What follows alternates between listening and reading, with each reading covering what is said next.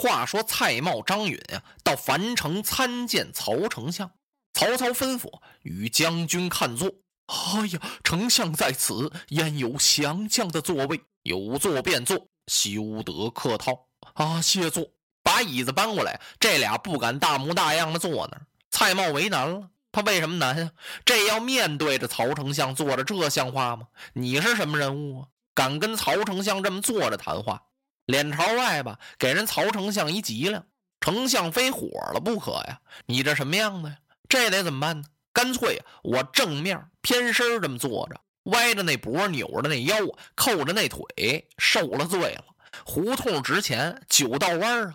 他还不敢大模大样的坐那儿，只能拿那尾巴骨啊跨一点椅子边儿。蔡瑁还真有功夫，换别人呢，非摔地上不可。曹操每问一句话，他立刻就站起来，是躬身回答，是满脸谄笑，一脸那个讨好的笑。哎，你还别说，有些个别人啊，还真喜欢他下级对他这么笑。你要真跟他一绷脸，不是吗？他说你看不起他。其实曹操啊，烦这种笑容。蔡将军刘琮为何不来相见呢？哎呦，蔡瑁一想，我得撒个谎啊！我别直说，说他一听你的名字害怕不敢来，那哪行啊？哈！启禀丞相，我家公子刘琮冒染风寒，他病了，只得在襄阳城外恭候丞相驾临。哦，蔡将军，荆襄共有多少军马呀？啊，回丞相，有军马五万，步军十五万，水军八万，共二十八万水陆军马。战船多少？啊，禀丞相，大小战船七千三百五十六只，四百竹筏，俩扇板。好嘛，全说了。钱粮怎样？啊啊，钱粮很多，大部分钱粮都囤聚在了江陵。老夫人马进驻荆襄，可供支付。哈，丞相，就是丞相您神兵百万，也够支付一年呢。就是够您吃一年的。曹操心里这高兴，心说这可真是天上掉下来的一块肥肉啊！我想这荆襄九郡想了多少年，没想到刘表一死，我会是唾手而得，不费吹灰之力呀！不用一兵一卒，得这么多的人马，这么大的地盘，还有这么多的钱粮，曹操高兴的都有点坐不住了。哦，不知道军马归何人统领啊？啊，启禀丞相。就是降将蔡瑁，叫我哦，蔡将军啊，在老夫封你为镇南侯、水军大都督，张允将军为祝顺侯、水军副都督。荆襄二十万人马仍归你统领，你回去告诉你家公子刘琮，让他永为荆襄之主。明日老夫兵进襄阳，让他出城迎接，不得有误。遵命，遵命。蔡瑁都快要跪下来了。曹操吩咐人摆酒席款待蔡瑁，然后打发他走，散厅。这一散厅，荀攸过来了。丞相，嗯，您没看蔡瑁、张允是满脸谄笑吗？他不是好人呢。我看他好像是讨好丞相。您怎么封他这么重的爵位呀？镇南侯、水军大都督。哦，荀先生，你只管放心吧。我能不识人吗？我早已看出来了。蔡瑁满脸的媚骨啊！奴颜婢膝那个可怜样子非常讨厌，可是我为什么要封他为镇南侯呢？他本来就是荆襄的水军大都督，我再给他加个侯爵，以安其心呢。荀先生，你想，咱们带来这些人马大多不会水呀。我虽然在玄武池练了一下水军，那也不行啊。那么就得依仗蔡瑁来统领，来训练。等老夫平定江南，捉了孙权，灭了刘备之后。我是在做理会。说到这儿，曹操左手一推胡须，右手啊由上往下这么一比划，荀攸就全明白了。这是等曹丞相事成之后啊，再把蔡瑁杀了啊。丞相高见。蔡瑁、张允啊，在这儿足吃了一气，又领了好多赏，俩人乐颠颠的回了襄阳了。蔡瑁就找他姐姐去了，说：“姐姐，咱们这主意啊打得太正了，曹丞相太好了，封我为镇南侯。”并且让我告诉您，公子刘琮啊，永为荆襄之主啊！曹丞相这人，你一听他的名字很可怕，实际这人呢可好了。丞相吩咐了，明天让您和公子到城外去迎接。其实曹操没让蔡氏去接，蔡瑁来这么一句，蔡氏一听毛了啊，那我得好好收拾收拾。哎呀，兄弟，你得赶快通知全城百姓，要福道相迎。那您就别管了，我一定好好安排安排。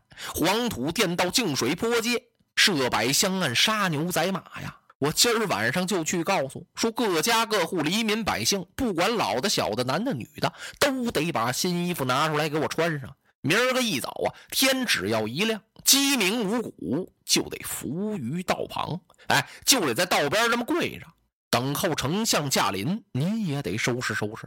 他这几句话不要紧，折腾的这蔡氏一宿没睡，把所有的衣服全拿出来了。他也不知道穿什么颜色的好了，也不知道怎么打扮能使这位曹丞相欢心了。反正蔡氏也知道曹操的为人。听说在宛城啊，还纳了张绣他婶儿呢。蔡氏也想啊，巴结巴结这位曹操，把所有的花全拿出来了。由姐正月水仙花开始啊，一直到腊梅，他也不知道带哪朵好了。所有的首饰都摆着了，什么珍珠、翡翠、玛瑙、碧玺、猫眼、祖母绿。您瞧他这通折腾。第二天，他和黎民百姓一样，老早的呀，就跑到襄阳城外头去了。让他那儿子刘琮啊，手捧兵符剑印，在道边这站着，等候着曹丞相。天至辰时啊，也就是现在九点多钟吧。曹丞相的人马来了，旌旗招展，袖带飘扬。曹操一马当先，蔡瑁、张允赶忙跑过来接住了缰绳，说：“禀丞相，我家夫人蔡氏以及我家公子刘琮啊，在这儿恭候您大驾多时了。”吁！曹操在马上侧目一看。哼，这蔡氏惹得曹操一肚子气，怎么回事？他打扮的特意的妖艳了，这脸粉擦的不亚于头场雪，二场霜。蔡氏有蔡氏的心理，他想让曹操多看他两眼。曹操是没少看他呀，是越看越生气，大面也得亮得过去，得下马呀。嚯，这蔡瑁搀着把曹丞相给由马上搀下来了。丞相过来安抚了刘琮几句。说：“别看你年纪很小，你很知时务啊！知时务者为俊杰。”然后一回身，让荀攸把兵符令箭给收回来了。兵符令箭拿过来之后啊，这文武才依次过来相见。第一个过来的是蒯越，可把曹操给乐坏了，一把拉住了蒯越的手：“啊，异度先生，孟德不喜得荆襄，喜得异度啊！”荆襄九郡要不要都不要紧，我能把你得着我，我的霸业可成啊！我是久仰你的大名，然后这才众星捧月似的把这位曹丞相给接进了襄阳。丞相是立刻升帐，依次加封，谏官进一级，不管你是个什么官都给你加一级，而且呀，封好多列侯啊，以蒯越为首啊，全都封赏了。然后封刘琮为青州刺史，让他即日登城赴任。走吧，你！刘琮傻了，什么？我没听明白吧？丞相怎么封我为荆州刺史？他瞪着眼睛看他舅舅蔡瑁，蔡瑁吓得把头低下了，都不敢跟他外甥交换个眼色。刘琮差点哭了，他赶忙上前施礼呀！啊，丞相，您不是亲口允诺让我做荆州之主吗？而且永为此地之主啊！您怎么又把我派到青州去？哦，我不去，丞相，您别让我去了。哎，刘琮，青州离帝都很近呢，你在天子身边，不比在这儿强吗？你年龄很小，如果久居荆襄，恐怕有人要加害于你。我这是为你着想。啊不不不，丞相，如果您看我不称为荆州之主，那您也得把我留在这儿。我愿守父母之故乡，不愿远离此地啊！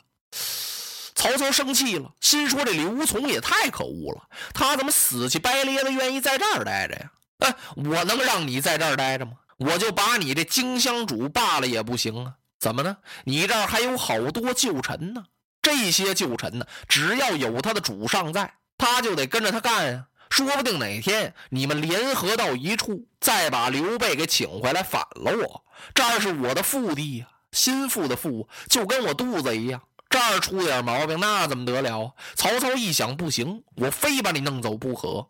原来曹操还真就想把刘琮打发到青州去，把他蹲那儿就得了。现在曹操啊，要要他的命了。刘琮没办法了，回去告诉他母亲蔡氏。蔡氏想找曹操去辩理，曹操不见他，刘琮母子只得上路。那走吧，这些荆州文武啊，只是把他们母子送到了渡口，人家就回去了。这叫事在人情在，事不在两不来呀！哎，这些文武也比那蔡瑁强啊。那倒是刘琮的亲娘舅呢，连面都没敢朝。刘琮母子身边只有一个人，那就是王威呀。跟着他们母子上路，走出不多远来，忽听后边人喊马嘶，跑到前面来有一员大将，喊道：“刘琮孺子，站住！”母子回头这么一看，感情是曹丞相的手下大将于禁，干什么来了？奉丞相将令来取他们母子的人头。哎呦，蔡氏抱着刘琮是放声大哭。您说他的后悔哟？他一悔呀，不该我不听李规的劝告；二悔不该废长立幼；三悔王威献计不纳；四悔呀，不应该不收留刘备。这无悔呀，我太信任娘家人了。他千悔万悔，追悔难及呀，都没用了。王威一看，公子夫人休得惊慌，我与来将一战，你们赶快逃走啊！哪儿走得了啊？蔡氏母子都吓成一滩泥了。王威过去迎战于禁，他哪是于禁的对手？没走上三个回合，就被于禁给杀死了。然后于禁杀了蔡氏母子，把人头献与曹丞相。丞相大喜呀，他当即下令挑选精兵，是追杀刘备。落花葬黄冢，花蝶各西东。千年之后的我。重复着相同。